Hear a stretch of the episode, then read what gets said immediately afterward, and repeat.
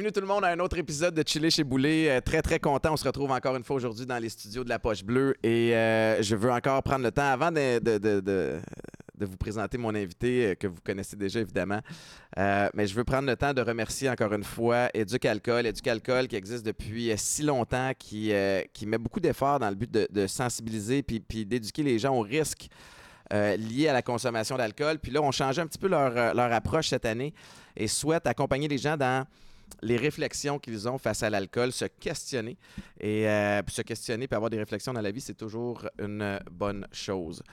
Maintenant, je reçois nul autre que Daniel Henkel, qui... euh, je suis vraiment content de vous recevoir. Je sais que vous êtes parti de loin ce matin pour, euh, pour être ici. C'était pas évident avec le trafic, mais je, je l'apprécie énormément. Vous êtes extrêmement inspirante. Euh, et qu'est-ce qui vous... Premièrement, tu sais, ça- ça- ça- on a lancé l'invitation. Agréablement surpris que vous ayez accepté parce que je me disais, Madame Henkel qui s'implique dans toutes sortes de causes qui sont nobles, qui inspirent les femmes à, à prendre les rênes de leur vie, se lancer en affaires, qui inspirent des hommes aussi en Oui. affaires, qui vient participer au podcast Chiller chez Boulet. Pourquoi vous avez accepté? Mais c'est parce que je suis encore une petite fille. Chili, j'aime ça. vous aimez ça, Chiller? Mais, Mais oui. vous, vous êtes dans les médias, évidemment. Euh, on vous a vu dans, dans L'œil du dragon. Euh, on vous a vu dans, dans- dans- dans toutes sortes d'apparitions euh, quand, quand il est temps de parler de finances aussi. Puis, euh, vous voyez ça comment, le, le- le virage vers les podcasts? Je trouve ça très intéressant. Très, très intéressant parce que ça permet d'abord à ceux qui créent des podcasts de pouvoir s'exprimer en toute liberté, euh, sans être euh, arrêtés par des normes, des règles, des publicités, mais aussi de rentrer dans des sujets qui, quelquefois, sont pas toujours, euh, je dirais, euh, très drôles, mais qui sont nécessaires. Je, je dis souvent que lorsqu'on veut corriger quelque chose, on doit aller vraiment creuser vers cette chose-là pour en ressortir autant le côté sombre que le côté lumière. Parce qu'on ne peut pas corriger les choses quand on les ignore, quand on ne veut pas les voir. Les podcasts, pour moi, c'est un peu ça. C'est de parler sincèrement, en toute authenticité, euh, sur des sujets qui nous passionnent, nous, parce que c'est nous hein, qui faisons les podcasts, mais en même temps permettre à ceux qui nous écoutent d'en bénéficier, mais de se questionner eux-mêmes. Puis, de- si je peux renchérir, ce que, je- ce que j'entends là-dessus aussi, c'est de, de se permettre d'avoir des discussions Oui. euh, qui vont durer peut-être plus longtemps que trois minutes et demie avant Oui. la publicité. Exact. Et des discussions, des fois, se permettent de la maladresse. Oui. Tu sais, d'avoir des discussions. Puis je vois aussi un parallèle avec la cancel culture, tu sais, de- de- de- d'annuler. On, on, on veut avoir raison, on, on tasse, puis on évite des discussions qui nous permettraient d'avancer. Est-ce que tu veux avoir raison ou tu veux qu'on avance? Donc, tu sais, de comprendre le point de vue de quelqu'un d'autre, ça se fait pas en, en trois minutes et demie, justement. Pas du tout. Et c'est une des raisons pour lesquelles je dis avoir le temps. Le temps aujourd'hui, c'est une denrée rare. Mm. Le temps aujourd'hui, on en a pris conscience peut-être un petit peu plus lors de la pandémie, à quel point on avait perdu ce temps-là, le temps de l'amitié, le temps du regard, le temps euh, de l'amour, le temps des enfants, le temps de, de nous, tout simplement, le, temps, d'une pause, aussi. le temps de penser. Donc, je crois que on regarde aujourd'hui, euh, deux ans, trois ans après la pandémie, c'est comme si on avait tout oublié. On revient encore euh, à la vitesse grand V. Mais ces podcasts-là, pas tous, dans tout. Il y a du bon, il y a du moins bon.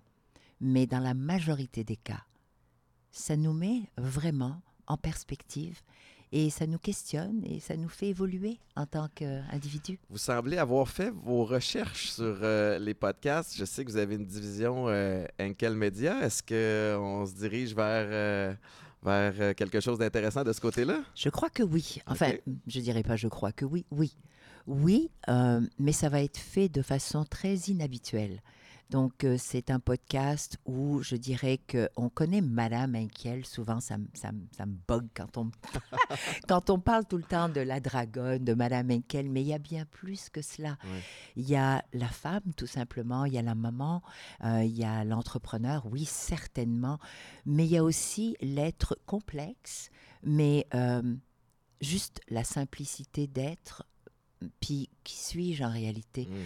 Qui est, qui est Daniel, en fin de compte? C'est Daniel. Le savez-vous?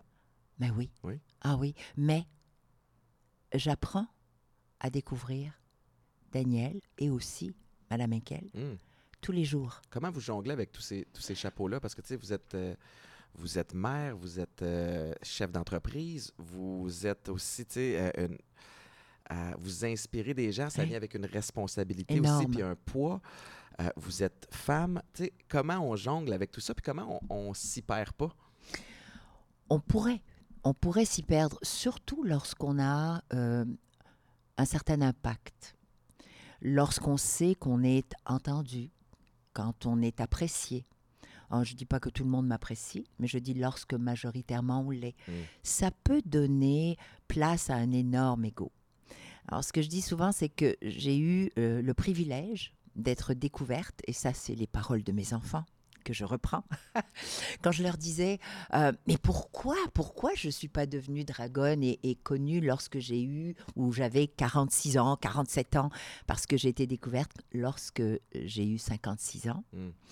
Et donc, elle- mes enfants me regardaient et puis ils me disaient, Maman, mais c'est parce que c'est maintenant que tu es plus sage. ça aurait peut-être pas eu le même impact ou... euh, Ça voulait dire, maintenant, tu as moins l'entente, l'écoute de l'ego. mm. C'est pour ça que je trouve que la sagesse, c'est tellement une place extraordinaire où on doit être. Mais c'est pas quelque chose d'acquis, c'est quelque chose que l'on travaille. Et ça vient avec l'expérience. Avec les sacrifices, Oui. avec euh, les défis, avec euh, les peines, avec la douleur, mais aussi avec des bonheurs multiples, mais des petits bonheurs Mm. que l'on reconnaît au quotidien. C'est pas, je ne m'attends jamais à le grand bonheur, le grand succès. Non, le succès, c'est une multitude de petits succès. Puis le bonheur, c'est tout simplement tous les jours un petit peu. C'est intéressant parce que si on court après le grand bonheur, euh, inévitablement va venir les grandes peines et les grandes déceptions aussi, parce que j'ai l'impression qu'il y a une espèce d'équilibre où euh, aussi haut ça peut aller, aussi bas ça peut Toujours. tomber. Alors, vous tentez le plus possible d'être En équilibre. en équilibre. Puis, est-ce que ça veut dire aussi parfois, lorsque vous vivez des grandes joies, de les doser un peu pour euh, être en contrôle de, de Oui. ces émotions? ou- Oui, mais c'est surtout peut-être pas être en contrôle, c'est vivre l'émotion pleinement, absolument. C'est-à-dire grande joie, ben, tu cries, tu danses, tu, tu fais ce que tu as à faire, mais tu es en mode gratitude. Mhm. Donc tu reviens vers la base première, c'est-à-dire dis merci, euh, parce qu'on sait qu'il n'y a rien d'acquis. Tout passe, tout tourne. La vie, c'est un cercle, c'est un mouvement continu, continuel. La preuve, on apprend les saisons. Regardez, on a l'impression que c'est toujours pareil. hein, Le printemps, l'été, l'automne, l'hiver. Mais c'est jamais pareil. Chaque printemps, c'est quelque chose de nouveau. Euh, chaque été, chaque automne, chaque hiver. Donc c'est ça la vie. Vous êtes très calme et euh, vous, vous, êtes posé. Oui. Euh, Est-ce que c'est venu avec, euh, avec le temps? Est-ce qu'avec avec le- l'expérience, on réalise, OK, ça, ça vaut pas mon énergie, je vais mettre mon énergie là? Tu sais, f- comment vous en êtes venu à, à- ou avez-vous toujours été aussi Non. calme et posé? Non, non, non, non, non, non, non. Pognez-vous été- une nerfs des Ah, fois? oh, Ah oui, OK. ah, je pogne encore les nerfs, mais, mais je les pogne de moins en moins. OK. Vraiment. Mais j'ai été une jeune fille euh, très... euh, j'ai été euh, une bagarreuse, Hmm. ouais, de rue. Vraiment? Physiquement? Ah oui, oui, Ah oui? physiquement, ben oui. J'ai appris à me défendre. Wow. Ben oui. Et euh, vous savez, comme je vous disais tout à l'heure... Vous avez grandi au Maroc J'ai grandi au Maroc, j'ai grandi non, je suis née au Maroc, j'ai grandi en Algérie. Et puis ben on apprend à faire sa place de multiples façons. Donc euh, dans la rue quand on te siffle, quand on veut t'a- t'accrocher physiquement, ben, tu dois apprendre à te défendre et puis c'est comme ça qu'on finit par gagner le respect aussi. hein. À l'école, c'est pareil. là. Aujourd'hui, on parle beaucoup de bullying. Ben, on, on l'a tous vécu tout le temps et Mhm. c'est juste euh, un éternel recommencement. Mais disons que c'était peut-être un petit peu moins grave qu'aujourd'hui. Euh, donc, j'ai appris à faire ça aussi. Sauf que, avec le temps, volontairement, probablement la vie, avec les défis, j'ai appris que lorsque on est toujours dans le mode combat, on est toujours dans le mode réactif, en fin de compte, on s'épuise soi Mhm. d'abord et avant tout. C'est que nous, on n'est plus bien. C'est- comme s'il y a quelque chose à chaque fois qui se brise et on est obligé de ramasser les petits morceaux à chaque fois. Quelle perte d'énergie. Et deuxièmement, lorsqu'on est dans ce mode-là, on fait toujours mal à l'autre ou aux autres. Et je pense pas que ce soit le but ultime. Je pense que c'est la peur, souvent, la peur de l'autre, la peur de l'action. Alors, on est toujours en mode comme ça parce qu'on a, en, en réalité, juste peur. C'est de l'hypervigilance aussi. Puis ça, ça c'est- Voilà. Sur le système nerveux, là, on dort mal. Et on- voilà. On développe des maladies. on- Exact. Alors, on, on ne devrait pas être... Oui, il y a des moments où il y a vraiment un moment où on doit être en mode de se protéger parce qu'on est en danger de Mhm. quelque chose. Donc, c'est pas de ça dont je parle. Je parle d'être toujours en mode de... Ben là, pourquoi tu me parles comme ça? Ben là, pourquoi tu m'attaques? Mais là, pourquoi tu... Puis, on pense toujours que l'autre... C'est peut-être parce qu'on a mal compris, mal interprété, qu'on a nos propres perceptions, euh, que l'on, parce qu'on est d'une origine différente, d'une culture différente, d'une génération différente, et on prend les choses différemment. Mais si on prend le temps juste de un pas de recul et de se dire, est-ce que c'est moi, est-ce que c'est mon miroir, ou est-ce que j'ai poussé, triggered, est-ce que c'est sans le vouloir? Ouais. Donc, c'est pas grave de poser la question à l'autre et de lui dire est-ce que j'ai dit quelque chose ou fait quelque chose qui t'a fait de la peine? Puis peut-être que ça va engendrer une vraie conversation. Ouais. Puis des fois même de dire je laisse tomber, c'est pas grave. Puis ça c'est encore plus fort. C'est ça démontre un courage plus important que de rentrer dans la dans la réactivité. Mhm. C'est simplement de dire laisse aller, Ouais. laisse aller. Pour plein de raisons. Oui. Est-ce que cette, euh, cette argumentation-là vaut la peine? Je pense à un exemple avec ma conjointe, par exemple. Est-ce que c'est si important pour moi que ça peut nuire à notre relation? Ou dans un autre exemple aussi, c'est d'argumenter avec quelqu'un des fois que tu réalises que la personne n'est peut-être pas équipée pour avoir cette conversation-là, puis tu dis, ben là, c'est un coup d'épée dans l'eau. Je, Complètement. je gère ça pour c'est d'avoir, et je vais revenir sur ce que vous dites parce que ce sont de très bons exemples que vous donnez, des exemples complètement différents, mais c'est d'avoir tout simplement, constamment, la volonté d'être en conscience. Je m'explique. Si tu es présent, comme là, maintenant, tout de suite, je suis avec vous, Étienne, à 100%. Je ne pense pas à ce que je dois vous dire. C'est totalement naturel. Mhm. Que je dise, que je dise pas, que je sois accueilli ou pas, c'est pas important. C'est ce que j'ai envie de vous dire. Vous, com- Ouais. je- vous comprenez? Et donc, je suis en pleine conscience de ce qui est en train de se passer, de cette énergie. Donc, je suis avec vous et je me dis comment je vais répondre pour que ce soit le plus vrai possible, pour que je puisse passer le message et recevoir le message. Vous voyez, Mhm. lorsqu'on est plus sur la même longueur d'onde, c'est parce qu'on n'a pas pris le temps de comprendre d'où vient l'autre à ce moment-là. Je reviens à votre exemple avec votre conjointe, moi avec mon conjoint, combien de fois, oui, on a eu à se calmer, parce que c'est pas vrai que dans un couple, c'est toujours calme. D'ailleurs, ce serait pas normal. Effectivement. Ben, c'est deux êtres, un homme, une femme, ou un homme et un homme, une femme et une femme, pas important, mais deux êtres avec des backgrounds Un Totalement bagage différent. différent. complètement, des origines des fois différentes, des âges différents. Comment voulez-vous que on se comprenne On tout soit le au temps? même diapason à tout, à tout C'est moment, pas c'est impossible. possible. Mais si on se rappelle pourquoi j'ai choisi, puis pourquoi on a cet argument-là maintenant, l'ego ou parce que j'ai de la peine, Mm. exprimer.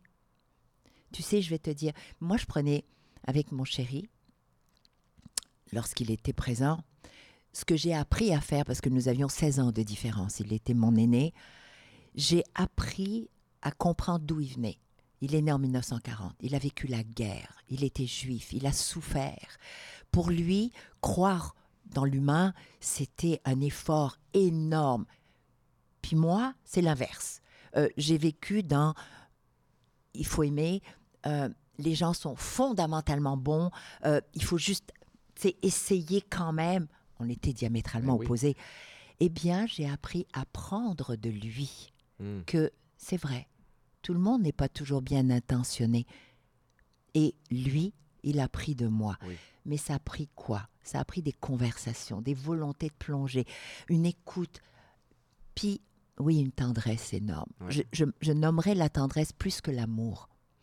Parce que la tendresse, le respect de l'autre, c'est d'accepter qu'il a besoin de son espace à un moment donné.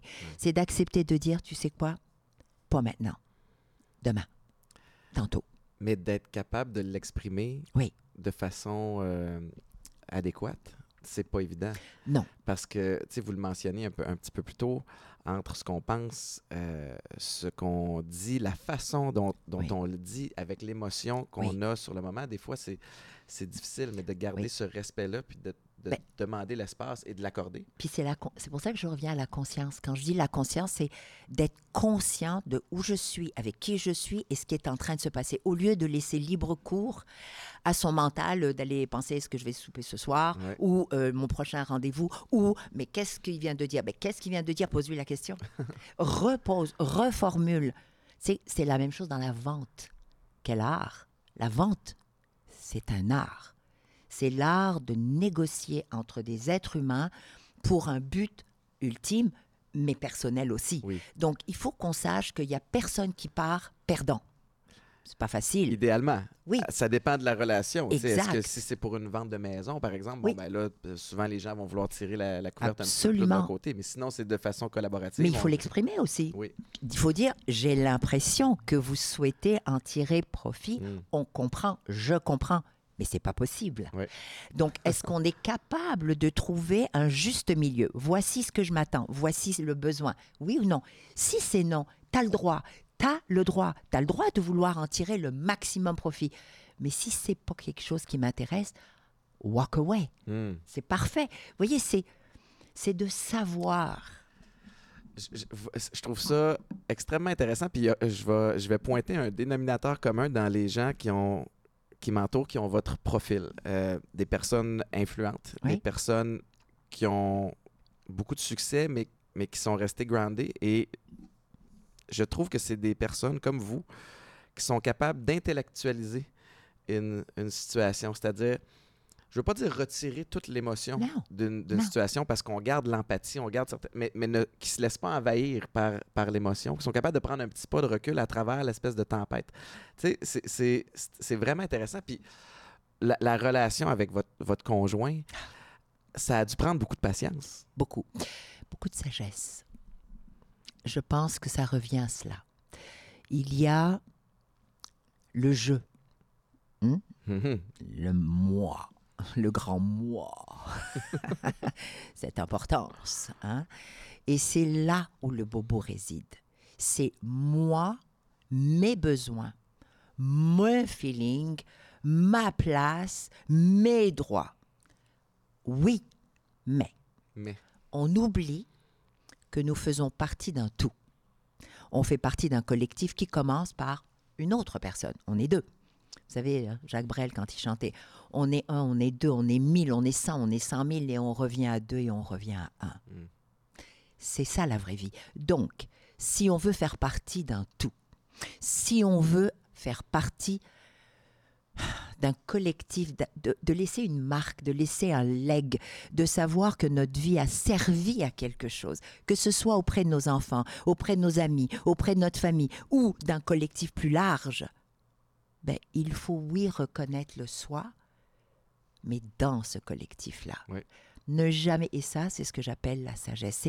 C'est- encore une fois cette prise de conscience que nous ne sommes que de passage. dans le- la grande perspective de, de l'humanité, Oui. On n'est pas là longtemps. Non, et c'est très court. Puis on a, un- on a ce besoin d'être important Oui. aussi. c'est donc, Oui. je, je, je, je joguais ce matin, puis c'est, c'est ce à quoi je pensais. Ma relation avec mes enfants, puis mon qui me nourrit énormément parce que je suis important Mais oui. à leurs yeux. Puis je me demande pourquoi c'est si important d'être d'être important pour, pour quelqu'un? Puis des fois, on peut s'y perdre aussi, tu sais, à vouloir... On a besoin. L'être humain, Étienne, tous et chacun. Et ça, c'est si on le reconnaît. Et si on l'accepte. Mais si on sait quoi en faire, c'est que l'être humain, sa nourriture première, c'est d'être aimé. Mm. C'est vital. On a besoin de savoir que l'on compte énormément, j'ai rajouté ce qualificatif, pour quelqu'un ou pour un groupe Ouais. ou pour une société. Sauf que Lorsqu'on ne s'accroche qu'à cela, c'est parce qu'on n'a pas appris à s'aimer soi. Mm. Ça part d'ici. Hein. C'est si j'arrive à m'aimer, ça veut dire quoi? À m'aimer, ça veut dire à comprendre un temps soit peu. Ou- Oublions pas, hein, c'est un travail quotidien. Vous m'avez posé la question tout à l'heure. J'apprends encore qui je suis. Je ne suis pas arrivée à savoir encore complètement qui je suis. Je découvre tellement de cordes à mon arc à chaque fois. À chaque fois que je me dis, ça, je peux pas y aller, c'est pas mon domaine, euh, je suis pas sûre d'être bonne. Pourquoi je suis pas sûre d'être bonne? Parce que dans ma tête, ici, quelque part, ce fameux ego me dit, oui, mais si tu te plantes, ils vont donc dire que t'es donc nono. Mm. Ben, je suis arrivée au point où je me dis, mais je m'en fous. Non, mais sérieux, je m'en fous. Moi, je veux voir si je suis capable. Oui. Moi, je veux comprendre. Peut-être que je vais découvrir quelque chose d'exceptionnel. On a tous et toutes des capacités, mais incommensurables. On n'utilise que 1% de notre cerveau, vous imaginez? Donc, j'ai décidé, moi, de faire de mon mieux pour essayer d'aller au-delà de je veux qu'on m'aime. Bien sûr que je veux qu'on m'aime. C'est l'ultime besoin. Mais je veux d'abord et avant tout apprendre à me respecter. Apprendre à m'aimer Ouais. moi. C'est-à-dire d'accepter de dire j'ai mal. De dire je dis non. De dire je prends une retraite. De dire je m'occupe de moi. Ça, c'est s'aimer soi. Puis, pour en arriver là, il faut être capable de reconnaître les, les signes, Ah que oui. ce soit dans nos comportements, Oui. dans nos réactions, dans, moi, c'est passé à travers une, une thérapie où on m'a montré des outils que j'essaie d'appliquer au quotidien. Puis des fois, je me vois aller dans. OK, là, je suis raide dans mes propos, puis c'est pas normal. C'est normal. Mais, mais dans le sens où c'est que c'est c'est signe qu'il y a Oui. quelque chose d'autre Oui, qui n'est voilà. pas adressé. C'est parce que c'est quelque chose d'autre qui vient de déclencher, Ouais. encore une fois, et ça vient la peur, Mhm. le doute, peur de perdre, peur de si. Ouais. Enfin, c'est juste ça, c'est quand on la reconnaît, on doit l'adresser, on ne doit pas l'ignorer. C'est là où on grandit et c'est là où on fait des miracles. C'est quand on adresse nos peurs. Parce que quelquefois, elles ne sont vraiment pas réelles. Ouais. Elles sont fabriquées par notre mental. C'est mais pourquoi j'ai peur de ça? D'accord, alors je vais l'adresser. Étienne, tu as dit ça. Euh, c'est venu chercher quelque chose. Pourquoi? Adresse-le. Mais pourquoi j'ai peur de perdre euh, ma maison, ma femme, euh, ma famille? D'où ça sort ça? D'où ça vient? Ça vient de loin. Mhm. Donc adressons-le. Avec de l'aide, oui, souvent de professionnels. Il Ouais. ne faut pas avoir peur de demander de l'aide, de lecture, de remise en question, un peu de méditation. Euh, juste de faire ce qui nous fait plaisir. Marcher, juste marcher dans la nature. Ouais. C'est tellement beau chez nous. On a, regarder. on a tellement de, des coins, mais alors paradisiaques. Ouais. On n'en profite même pas. Des fois, on passe devant, on reconnaît plus rien. Non, non. Ça revient à ce que vous dites, la Conscience. conscience, d'être dans, dans le moment présent. Vous inspirez beaucoup de gens, assurément, les personnes qui nous écoutent euh, doivent l'être autant que je, que je le suis. Euh, qui vous inspire, vous? Est-ce que vous avez, avez-vous eu, avez-vous encore des, Ouais. des, des con- consultants, assurément, mais des mentors, des, des gens qui vous, euh, qui vous motivent? Alors, je vais être très franche. euh, lorsque j'étais très jeune hein, et jusqu'à euh, l'âge adulte, puisque j'ai à 26 ans, j'avais quand même quatre enfants, donc euh, j'ai maturé très très très très vite. la seule personne qui était ma seule famille, en fin de compte, j'ai un demi-frère, mais c'était maman. J'ai pas connu mon papa, donc elle était tout. Elle était mon modèle, mon mentor, mon idole. Elle représentait tout. Mon centre, mon centre d'attraction, c'était elle. Wow. Elle l'est encore, même si elle n'est plus là depuis 23 ans. Tout. C'est pour ça que je dis souvent à des parents, attention. Attention à comment vous parlez. Attention à comment vous agissez. Attention à ce que vous transmettez volontairement ou involontairement à vos enfants parce que vous êtes des modèles incroyables. On est les enfants sont des éponges. hein. Ils peuvent parler 20 langues si on leur permet en bas âge. C'est des éponges extraordinaires. Et donc, ça a été maman, ça l'est encore. Ensuite, ça a été des personnes avec lesquelles j'ai travaillé, mais qui n'ont pas été simples. Mm. Je dirais même que quelquefois, je les appellerais des tyrans. Et j'ai appris une chose, Étienne. J'ai appris que c'est pas toujours ceux qui vous font rire, ceux qui vous disent que tu es beau, belle, que tu fais les choses très bien, qui sont vraiment ceux qui te veulent le plus grand bien. Ce sont ceux qui vont te pousser au maximum de tes possibilités. C'est dommage, mais on n'en parle pas assez aujourd'hui. Aujourd'hui, il faut y aller doucement. Aujourd'hui, il faut faire attention à ce qu'on dit. Aujourd'hui, moi, j'ai pas été élevée comme Ouais. ça. Et j'ai pas été formée comme ça. J'ai été formée où on m'a dit mes quatre vérités en face. J'ai été formée où on m'a enlevé des choses. J'ai été formée où on m'a retiré le choix parce qu'on m'a dit que c'était probablement pas le bon. Ah, on m'a pas laissé voir. C'était comme ça. J'ai travaillé particulièrement avec une femme. C'est drôle, c'était une femme, Barbara Shell. Elle a été ma patronne au consulat général des États-Unis d'Amérique. Étienne, j'ai passé quatre années avec elle. Au consulat, j'ai passé dix ans, mais quatre avec elle. Elle m'a, au-delà de maman, maman était dans, dans la douceur, quelquefois dans la sévérité, mais dans la douceur. Elle, c'était dans la rigueur. Si je disais, je ne peux pas, Mm. je ne sais pas, on, on ne peut pas faire ça, Barbara. Elle avait ses yeux perçants, des petits yeux ronds comme ça, bleus. Elle me regardait, puis elle me disait Je t'ai pas entendu dire que tu avais essayé. Oh. Je t'ai pas entendu dire me revenir avec une réponse, quelle qu'elle soit. Mais tu peux pas te permettre de me dire qu'on peut pas. Et c'est elle qui m'a enseigné une chose. Questionne tout. N'assume rien. Vérifie tout. Cette rigueur-là vous a servi? N'assume rien. Moi, quand on me remet quelque chose, j'assume pas que c'est comme ça. Mhm. je, je- je me questionne, je vais un peu plus loin, parce que ça va dépendre aussi de mon regard. Si on me dit, Étienne, bon, pff, oublie ça, là.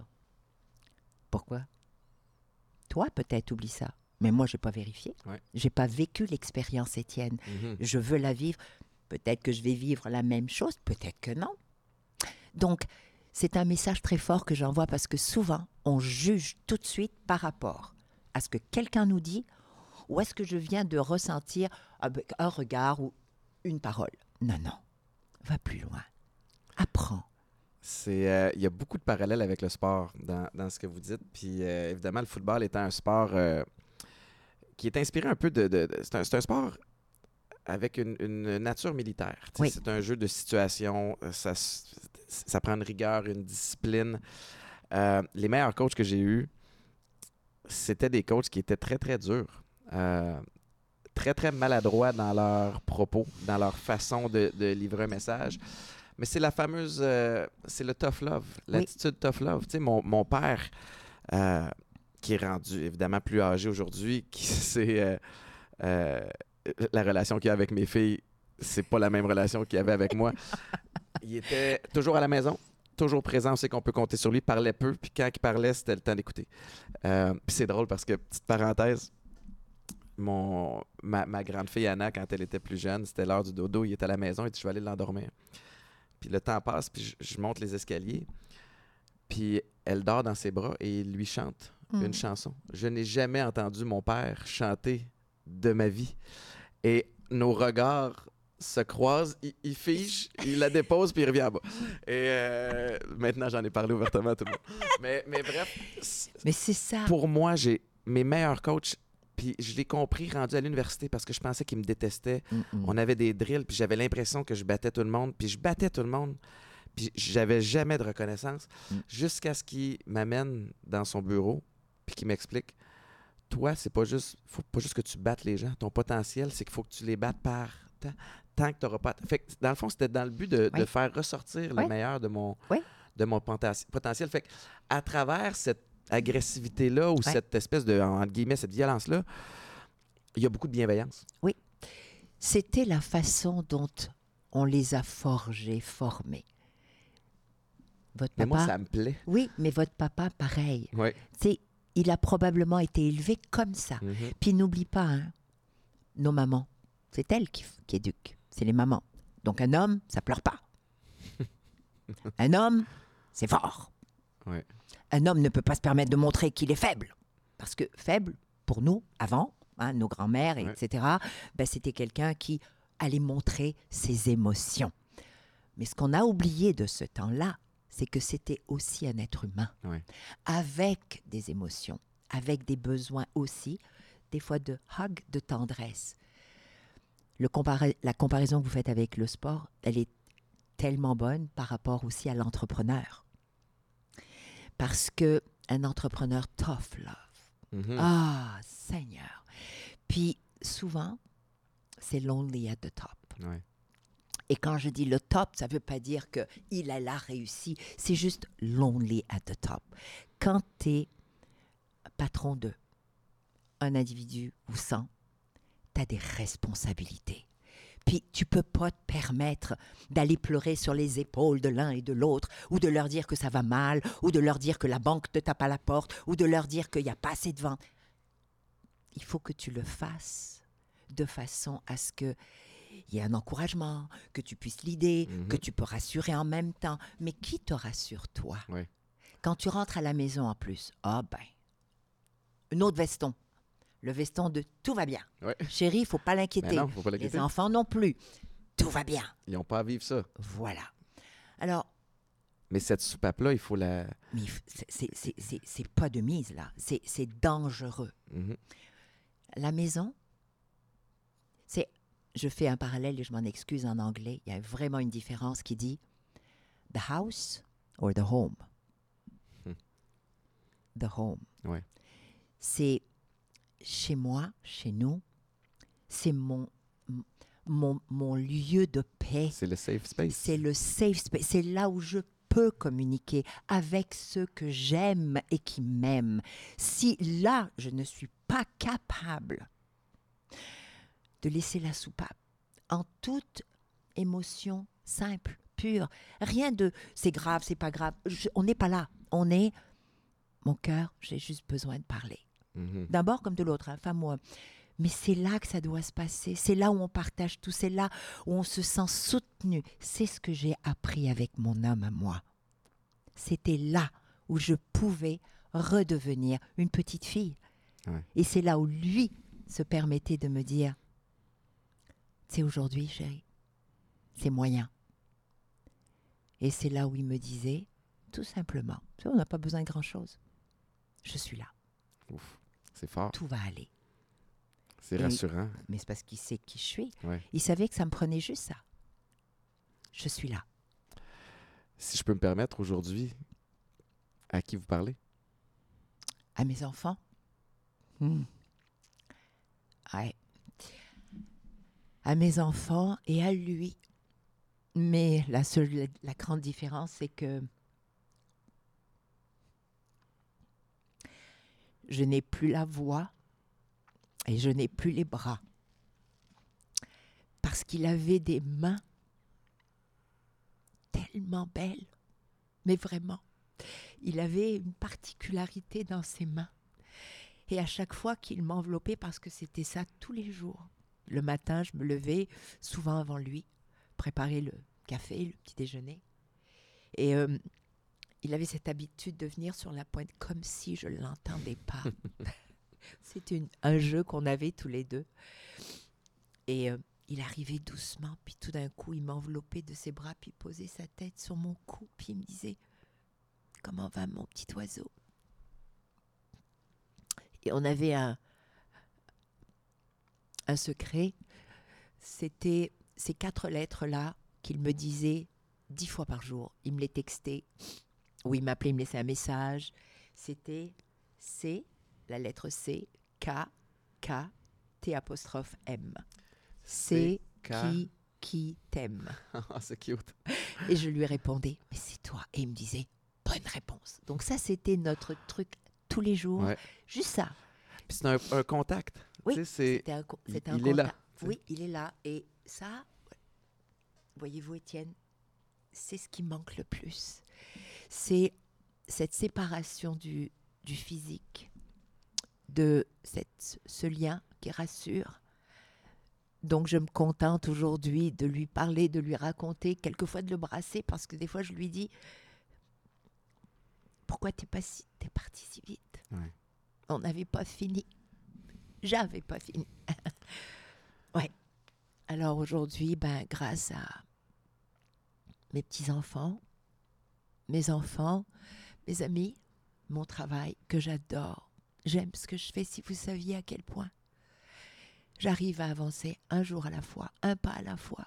Je retombe des fois, Ouais. souvent, mais j'accepte. J'accepte les, les vagues et des fois c'est des tsunamis, Étienne. Merci de merci d'aller là. T'as puis de plaisir. le partager parce C'est- qu'il y a C'est ça, c'est la réalité, c'est pas autrement. beaucoup de gens Ça- vivent avec des deuils et doivent continuer Ah oui. d'avancer. Puis Ah oui. j'imagine que c'est facile de s'y perdre aussi, de, de, de- d'essayer de se garder occupé le plus longtemps possible pour ne pas avoir à penser. tu sais. Vous faites pas ça. Là? Non, non, je je veux pas faire ça. Je, je, je, je dois rester en conscience.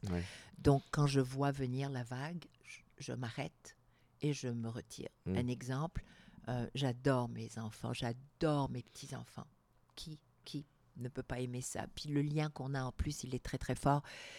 Mais vous voyez, je suis capable de leur dire, mamie, file pas. Ouais. Et donc, mon énergie n'étant pas la meilleure, je reste à la maison. Mais maman vient, ne, ne- ok maman, je sais quand il faut que, et puis c'est correct. Ouais. C'est mon moment. C'est mon moment, en fin de compte, avec lui. Ouais. C'est juste ça. C'est mon moment avec lui. C'est beau. Vous l'avez euh, rencontré avant de venir euh, au Canada? Non. Non, vous l'avez rencontré ici? Ici. Oui, j'étais, euh, j'ai été mariée pendant 27 ans avec le papa de mes enfants.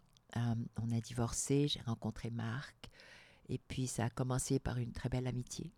C'est devenu un, un grand amour. Un, un amour, euh, je l'ai dit tout à l'heure, euh, qui n'a rien à voir avec les fameux waouh, tata ou les papillons, les si. Non, pas du tout. Ça a été euh, une marche, pas à pas tranquille, vers la découverte l'un de l'autre, avec tous les hauts et tous les bas que ça comportait. Hmm. On n'était pas toujours d'accord. Souvent pas d'accord, surtout en ce qui concerne la politique. euh, Mais c'est quand même euh, des, des oui. sujets qui peuvent diviser. absolument. Mais ça nous a jamais divisés, ça m'a appris. Ça m'a appris à comprendre pourquoi il pensait comme ça, puis lui, il comprenait, puis euh, on était euh, toujours, je dirais, intellectuellement challengés. Et ça, ça me plaît. Vous savez, aimer quelqu'un, je parle pour moi, c'est très personnel, pour moi, ça n'a pas grand-chose à voir avec le physique. Ça a tout à voir avec... J'ai besoin d'admirer l'autre. Mhm. Et pour moi, l'admirer, ça va être d'abord de par ses valeurs, son intellect, sa façon de s'exprimer, sa façon de se comporter, sa façon de prendre soin de soi. Ça n'a rien à voir avec le physique. En 2023, c'est de. Des fois, on s'y perd là-dedans Ouais. aussi, hein, à travers euh, toutes les, les- les- les Ouais. façons de, de- de bien paraître, les filtres sur euh, Facebook, Oh my Instagram, God, etc. oui. Euh, Oui. Mais, mais c'est bon, ça nous regarde aujourd'hui. Je veux. on va changer de registre quelques instants. Je veux, je veux parler de votre, votre carrière. parce qu'elle est fascinante. C'est une feuille de route qui, qui- qui est impressionnante. Vous avez commencé comme conseillère politique pour l'ambassadeur des États-Unis en Algérie. Euh, comment on obtient ce, ce rôle-là? Vous étiez jeune quand Très vous avez jeune. eu ce, ce rôle-là. Mm. Vous avez même euh, gagné beaucoup de points, là, si je ne me trompe pas. Oui. Employé de l'année FSN au... Oui. euh, Oui, au département d'État américain, oui, c'est une reconnaissance qui est absolument fabuleuse pour ces gens-là parce que ce sont des FSN, ça veut dire Foreign Service National, ça veut dire des personnes qui ne sont excusez-moi, qui ne sont pas américaines, Ouais. mais qui sont recrutées localement. Donc, ce sont des locaux Ouais. qui travaillent pour le département d'État américain. Ce sont généralement des gens locaux qui prennent des risques, euh, qui travaillent très, très fort c'est pour des, de haute, des jobs de haute performance et de haute pression. très haute performance, très haute pression à tous les niveaux. Au niveau interne, donc de ce qu'ils ont à faire, Ouais. mais aussi à l'extérieur, surtout dans des pays, pas dans des pays faciles comme l'Europe. euh, non, je parle dans des pays qu'on appelle les hardship posts, comme des pays où il n'y a pas vraiment de relations diplomatiques agréables, hum, comme l'Algérie, euh, de ce temps-là surtout. Euh, et donc, mon rôle était, j'ai pas commencé comme conseillère stratégique du tout. J'ai commencé comme une personne qu'on a recrutée au consulat général à Oran pour donner des visas. Quelle est la perception? C'est intéressant ce que vous dites. Vous êtes dans. Il n'y a pas vraiment de relations diplomatiques à ce moment-là entre l'Algérie et les non. États-Unis. Est-ce que pour les locaux, vous êtes un peu considéré un peu. Y a-t-il un volet de, de, de traître ou tu sais, de, Oui. oui, c'est ça. Ben oui, bien sûr, absolument.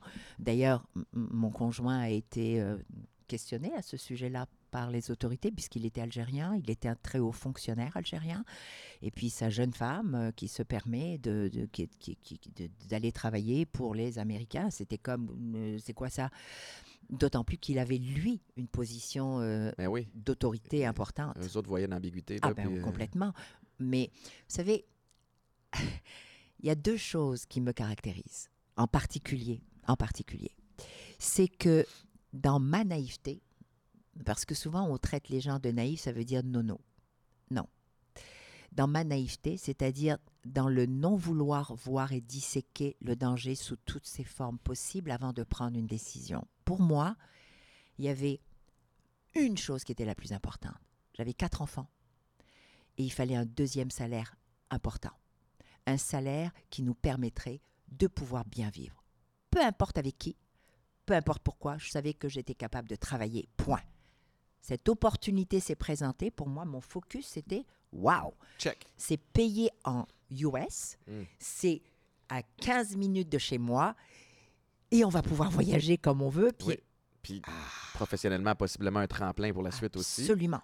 Et donc, c'était ça mon objectif et rien d'autre. Donc, la naïveté, c'était que je ne voulais pas voir tout ce que les gens essayaient de me dire que Ouais. c'était grave. Et, et c'est vrai que ça l'a été. C'est vrai. Ah oui, hein? Absolument. J'ai vécu des moments, nous avons vécu des moments en tant que famille très euh, borderline. Ah oui, hein? Ah oui, bien sûr. Exemple, et je, et je le comprends. C'est-à-dire que je ne peux pas le critiquer parce que j'ai poussé au maximum les, euh, les limites euh, diplomatiques, mais les limites Donc, aussi. la moindre, euh, euh, Ben, le moindre débordement. Ben, chez moi, on était sur table d'écoute, par exemple. Non. Bien sûr. Ah oui. Comment absolument. vous le saviez? que- Ben, clic, clic. Ah ouais. Ben, je leur disais bonjour tous les matins, tous les soirs. Ah oui, vraiment, mais vraiment. Vous aviez du kilo quand Ah, même? complètement. J'étais, je vous l'ai dit, hein, j'étais une bagarreuse. Ouais. Pour moi, vous savez, j'imagine les lionnes? Imaginez cet animal absolument fabuleux. Ce que la lionne fait, c'est ses petits. C'était ça. J'avais quatre enfants. Il fallait que mes enfants vivent bien, Mhm. qu'il ne leur manque rien. Puis pour ça, j'étais prête à tout. Dans les règles de l'art. Mais j'étais prête. J'avais rien à me reprocher. Et je me suis accrochée à ça. Je me suis accrochée à tout est transparent. Maintenant, le fait d'accepter ce poste-là, j'étais assise sur comme deux chaises. Pourquoi? Parce que d'un côté, les Américains non plus ne me faisaient pas confiance. Mais non, j'étais la femme d'eux Mm. et j'étais algérienne. Donc, oh là là. Et de l'autre côté, bah, c'était la même chose. Donc, imaginez, mais c'était comme si ça computait pas, moi, dans ma tête. Dans ma tête, j'étais là, on m'a donné une job à faire, je vais la faire. Et je vais démontrer que je suis là que pour ça. Mhm. Point à la ligne. Apprendre, évoluer, comprendre, être payé. Mériter ce Ouais. chèque. J'étais fière. Donc, on a eu une multitude de, de- de- de défis. Euh, on, a, on, a, on a eu euh, débordements lorsque la Libye a été bombardée. Donc, euh, le, le- le- le consulat a failli être en- envahi. Euh, on avait des appels à la bombe quasiment tous les mois. Donc, ça, ça forge un caractère. J'aurais pu aussi ramasser mon sac et dire ben, The hell with this. Je- bye bye. Je n'ai pas besoin de ça. Ça a au- aussi généré des discussions assez mouvementées avec mon ex, où il me disait Mais tu me mets dans une position. Et je lui disais Mais ça n'a rien à voir avec toi. Rien à voir avec toi. S'ils veulent me parler, qu'ils viennent. Ben, ça, s'est passé. Ils Ouais. sont venus, ils m'ont ramassé, ils m'ont emmené, ils m'ont questionné. Oui, Wow. mais oui, pour me demander Mais qu'est-ce que je Vous foutais avez là? été interrogé, vous avez été. Bien sûr. Puis c'est légitime. Je les comprends. C'est absolument. On ne comprend pas comment cette femme n'arrive pas à comprendre qu'elle ne devrait pas être là. Puis finalement, ce qui s'est produit, et j'y crois, et c'est probablement ça, Étienne, qui guide ma vie depuis toujours, c'est le danger. Mais il est autour de nous tous les jours. C'est comment tu y fais face. Tout ce que j'avais pour moi, c'est cette jeune femme qui n'avait rien à se reprocher, qui ne voulait rien savoir de ce qui se passait là, du côté diplôme. Je ne faisais que travailler, donc c'est ce qui m'a fait évoluer à devenir conseillère. Pourquoi? Parce que j'avais réussi finalement, avec le temps, avec les façons de faire, à comprendre ce que les Algériens voulaient pas ou voulaient, ce que le commerçant Mhm. américain, parce que les compagnies américaines voulaient venir en Algérie, voulaient collaborer. Les étudiants algériens voulaient aller aux États-Unis pour étudier. Trouver- Et c'était de trouver ces, ces X-là. Eh bien, c'est ce que j'ai fait. Et c'est comme ça que j'ai été reconnue. Je suis arrivée à faire rentrer des hauts fonctionnaires au consulat, à l'ambassade, à permettre à des entrepreneurs de se parler, à régler des perceptions. Bien sûr que sur le plan politique, diplomatique, ça les regarde, mais mon travail à moi, je l'ai fait. Hmm. Et finalement, les hauts responsables qui avaient comme mission de la sécurité de leur pays, et je les salue, ont compris que j'étais zéro danger. Je ne faisais que travailler, livrer ce qu'on m'avait demandé de livrer dans les règles de l'art, en respectant tout ce qui devait être respecté. C'est tout à votre honneur. Mais vraiment, Et là, vous avez grandi, vous avez, vous êtes arrivé, parce qu'il y, a- il y a un volet de, de votre carrière qui est, qui est, qui est vraiment intéressant, puis, puis je pense qu'il va en inspirer plusieurs aussi, c'est que vous vous êtes lancé en affaires au Québec à 44 ans? 44 ans. 44 ans. Je vais, je vais enchaîner avec la question euh, éducalcool. On a la question éducalcool, encore une fois. Euh, éducalcool qui encourage les gens à se poser des questions puis à, à- à avoir des réflexions sur, euh, sur leur consommation d'alcool. Ma question est la suivante, Madame Henkel. C'est quoi votre conseil pour des gens qui trouvent que qu'il est trop tard, qui ont, qui ont manqué le bateau? Ah, j'ai 40 ans, j'ai 45 ans. Je, connais votre réponse, mais je veux l'entendre de votre bouche parce que je ne l'ai pas vécu. Qu'est-ce qui vous a fait plonger? Parce que c'est un saut dans le vide, Oui. quand même, de partir d'une sécurité, de, de- d'emploi euh, Oui. payant, Oui. euh, qui, a- qui a- qui est stable, Mm. et vous dire, non, moi, maintenant, mon appel, il est là. Oui. Qu'est-ce qui fait ça Le décrire, ce serait pas mal complexe parce que c'est très particulier à chaque personne. Chaque personne qui devient entrepreneur ou qui a cette, cet appel-là et qui est réel, parce qu'il y a, tu sais, je vais essayer, je vais tester, ah ben c'est comme ça que je vais devenir multimillionnaire. Ben, non, non, c'est vraiment un appel. C'est une vocation, hein, être entrepreneur. Il faut être un peu fou ou folle. hein. Il y a- vraiment un brin, absolument, il y a un brin de folie qu'il faut reconnaître parce qu'on prend des risques qui sont souvent pas vivables pour la majorité des gens. C'est, il faut vraiment avoir la couette dure, Ouais. vraiment. Donc, c'est pas donné à tout le monde.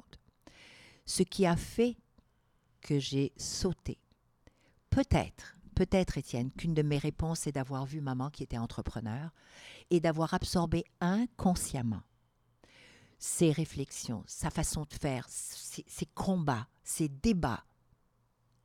Et peut-être qu'en moi, c'était déjà ça. Mais tout ce que je sais, c'est qu'à un moment donné, j'ai dit, c'est assez.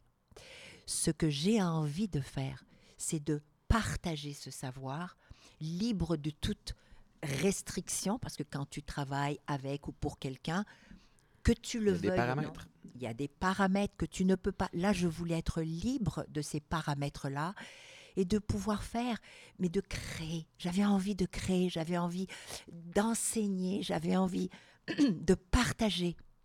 C'est cette passion-là qui m'allume et qui me consume encore aujourd'hui.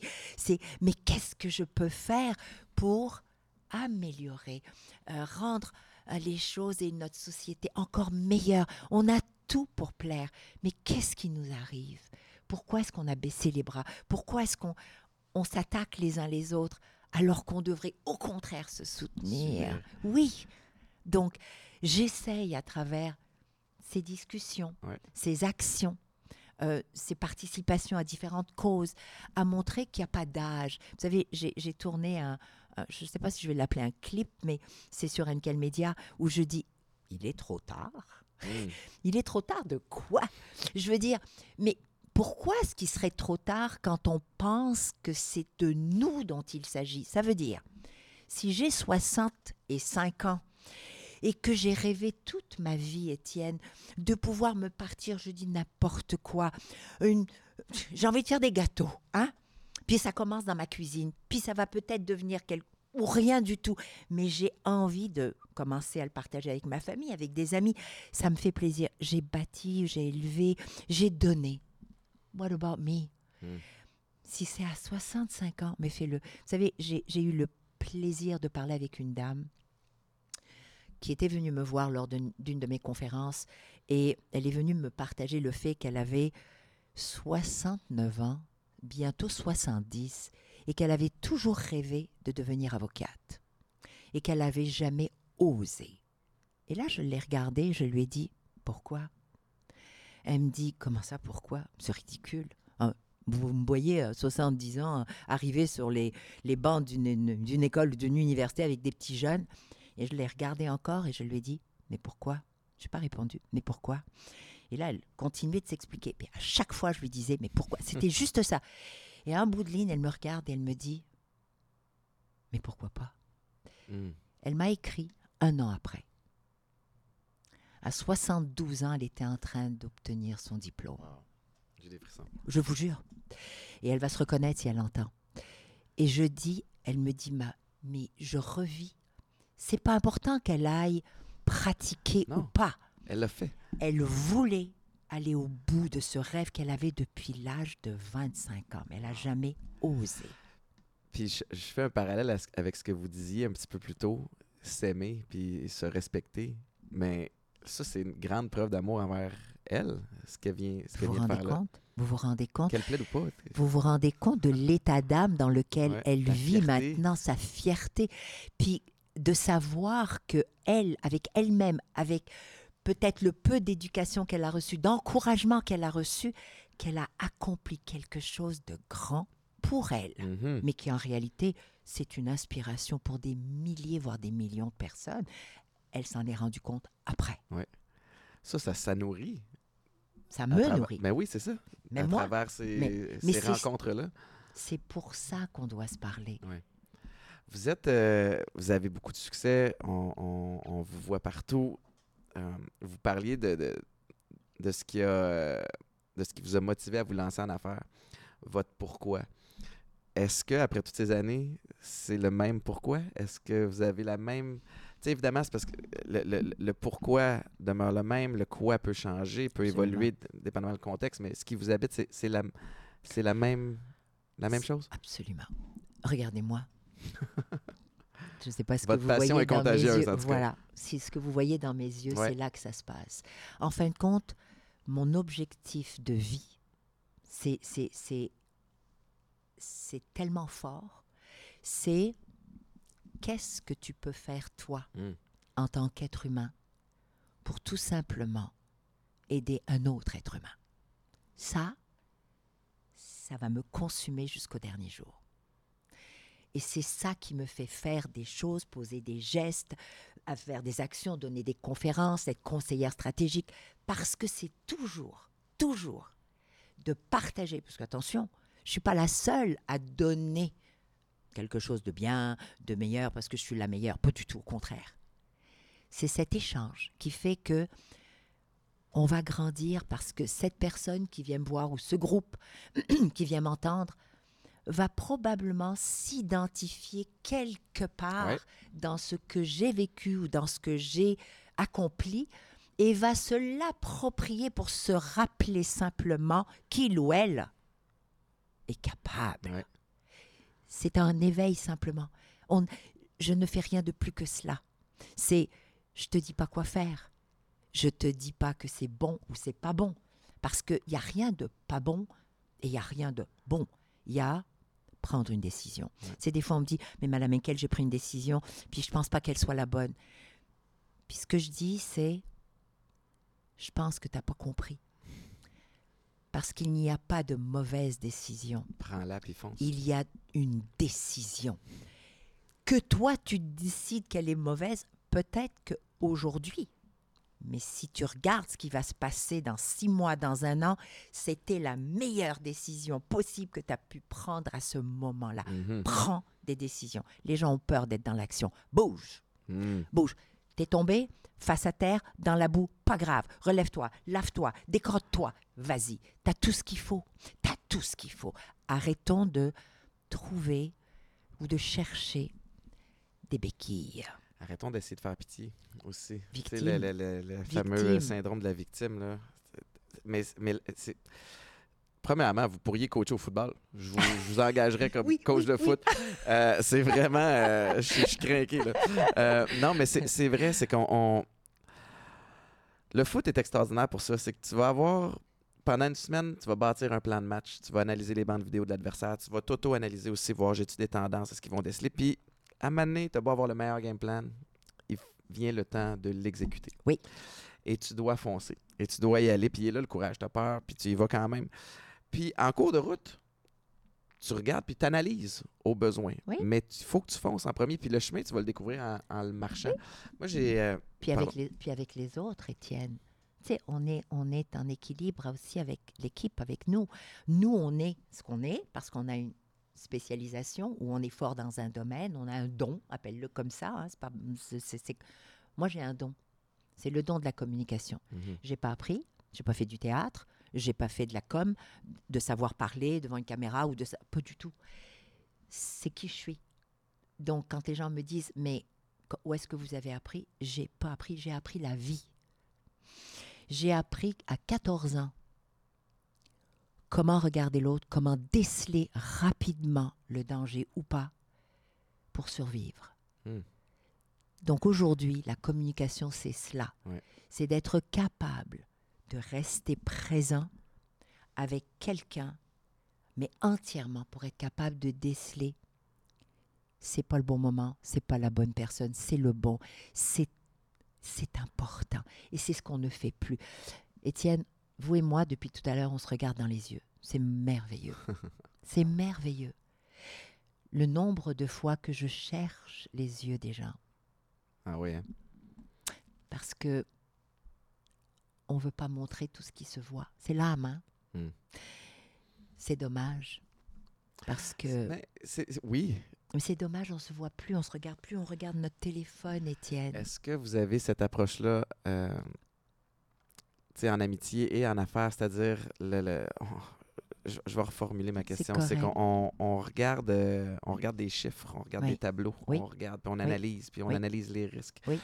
Puis des fois, on oublie l'humain derrière. Puis depuis, depuis les, les- les succès d'atypiques qui sont, évidemment, euh, je, je suis loin d'être à, vo- à votre niveau, mais non, non, vous savez on- pas à quel niveau je suis. propose, Vous voyez, perception. Non, mais c'est vrai. Mais on me propose plein de projets. Oui. Et euh, j'en ai refusé un récemment. J'étais fier de moi. Euh, je- tu sais, c'est même un projet où je suis allé euh, me promener, je, je suis allé en, en voyage pour aller faire une analyse, Wow. pour rencontrer les gens. Puis le projet, sur papier, extraordinaire. Mais c'était pas les bonnes personnes qui avaient ce projet dans les mains. C'était des, je pense que c'était fon- fondamentalement des bonnes personnes, Oui, mais je le filais pas. Non, ça Puis- vous parlait pas. Fait mais si j'avais pris cette décision-là que sur papier, avec le processus décisionnel que je me suis fait, je serais allé, puis j'ai décidé de pas y aller. Euh, Les gens qui vous entourent, quand vous engagez, vos consultants, vos- vos- vos- votre équipe, votre cercle rapproché, euh, vous- je pense que vous avez un instinct, Oui. puis une expérience qui fait en sorte que ces réflexes viennent rapidement. Mais Oui. sinon, de, de quelle façon vous prenez ces décisions-là? Je les prends, mais je pense qu'on a, on a souvent vu comment je prenais mes décisions lorsque j'étais au Dragon. Euh, souvent, j'étais très euh, calme et je ne parlais pas beaucoup au début. J'observais la personne, les personnes. Mes collègues posaient plusieurs questions, puis après ça, j'arrivais avec une question ou deux. Pourquoi? Parce qu'encore une fois, tout est là. Tout est dans comment tu te tiens comment tu regardes, comment tu utilises tes mains, comment tu réponds à une question. Est-ce que tu réponds vite? Est-ce que tu as, es super préparé ou trop préparé ou pas assez préparé? Parce que moi, ce que j'aime, c'est que quand que- quelquefois il y a de la place à je sais pas. Mhm. Quand c'est trop je sais, hmm, c'est vrai, ça me rend inconfortable parce que c'est pas vrai qu'on sait tout. On peut savoir, on est rendu où? C'est quoi nos chiffres? Notre marché correspond à quoi? Mais de tout savoir? Il y a trop d'impondérables. a trop- Beaucoup trop d'impondérables. Et c'est d'ailleurs pour ça, des fois, que je leur disais, mais vous venez au dragon pour ça.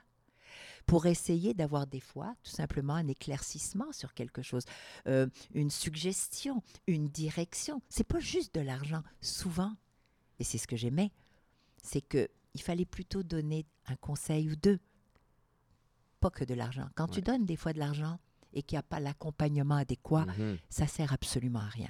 Ça prend et les fonds et l'accompagnement, les deux ensemble. En plus, prends-toi un mentor, prends-toi un coach. Ne Assure-toi que tu n'es jamais arrivé au point où tu vas te dire Je sais. Hmm. Tu sais jamais. et il n'y a rien d'acquis. On peut monter là? Vous pensez que j'ai eu, nous avons eu, ma famille et moi, dans les multiples entreprises, les quelques entreprises, et moi en tant que dragonne, parce que j'ai investi dans plusieurs entreprises. Aujourd'hui, j'en ai juste une que j'ai gardée quand même. Des grands défis, des pertes, des échecs. Je suis encore là Mhm. on remonte. Sais, tantôt, je vous disais être entrepreneur. C'est pas juste le dire. Les plus grands entrepreneurs que l'on connaît, que l'on admire, que l'on aime, ici aux États-Unis, en Europe, ont tous fait faillite à quelque part dans leur vie. Se sont tous cassés la gueule Ouais. quelque part dans leur vie. Et pas qu'une fois. Pas qu'une fois. Pourquoi? Parce que c'est ça la vie. Il n'y a pas de honte à ça. Ça fait partie d'un parcours et c'est comme ça qu'on apprend. Donc, ne pas avoir peur de dire ça va pas bien, Ouais. mais de savoir à qui s'adresser, qui aller chercher, comment j'ai été. Est-ce que j'ai été honnête? Je vais parler d'un exemple très simple les banques. Ah, les banques, les banques, les banques, les banques. Oui, les banques. OK. Oui, non. Parce qu'elles ne sont pas toujours proactives. Elles ne voient pas toujours le potentiel. Elles n'ont pas de risque. Elles prennent pas de risque. C'est comme ça. Quand on le sait, on comprend. One dollar for one dollar. OK, parfait. Mais si pendant le partenariat, collaboration, on est, nous, entrepreneurs, suffisamment ouverts, transparents, et qu'on a une conversation vraiment honnête Oui. avec notre vis-à-vis bancaire, mais il faut la demander parce que des fois, on n'a pas le bon vis-à-vis non plus, puis on vrai. demande de changer. Il faut savoir faire ça aussi. Pas accepter, mais de dire non, non, ça, ça ne me convient pas. Moi, je veux un conseiller ou une conseillère. Et d'être capable de dire six mois avant que ça soit trop tard. Écoute, là, j'ai j'ai de la difficulté. Est-ce que tu peux m'aider? Est-ce que tu peux me conseiller? Est-ce que tu peux me recommander un consultant, une consultante? Est-ce que tu peux? Parce que j'ai besoin d'aide. C'est là où on peut parler. Ça m'est arrivé. Si je suis depuis plus de 23 ans, 24 ans avec la même banque, les mêmes banques, on n'est pas qu'une. J'ai une personnelle et une pour le travail. J'ai pas changé. L'une, je l'ai depuis 92, l'autre, je l'ai depuis 96. Je n'ai jamais changé de banque. Hmm. Pourquoi? Parce que ça va bien? Pas du tout. Parce que c'est le watatao Pas du tout. Parce que lorsque ça allait bien, ils savaient toujours à l'avance que ça allait aller très bien, ça allait aller moins bien ou que ça allait pas aller. Oui. Et Le canal de communication Voilà. était ouvert. Et quand j'ai eu besoin d'avoir du soutien, surtout pendant la pandémie, comme tout le monde, eh bien, la banque avec qui je suis, avec qui on a des hauts et des bas, s'est rappelé que j'étais en toute transparence et en toute authenticité et que je ne devais rien. Mm.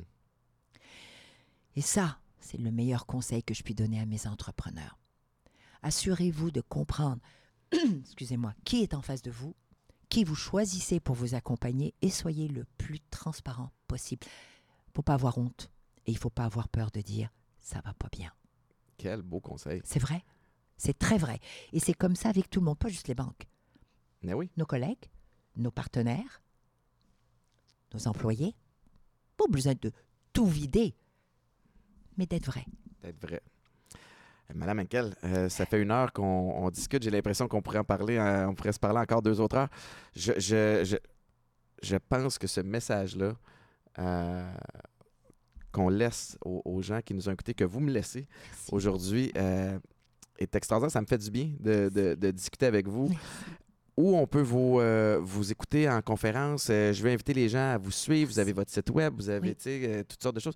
Là, c'est le, le, temps de la shameless plug. Comme vous avez vu, j'ai les breuvages atypiques, j'ai le casse des alouettes. Fait que pluguez tout ce que vous voulez plugger, c'est le moment. Il n'y a pas grand-chose. Si les gens veulent savoir ce que je fais, j'ai un site qui m'est dédié, qui est à moi, parce que j'essaye on veut séparer la femme de l'entreprise, qui mhm. est maintenant les entreprises Daniel Henkel. Euh, pardon. Ça, c'est le défi de tout entrepreneur, hein? de, devenir inutile au sein de son entreprise pour que ça continue de rouler. Non, moi, j'ai...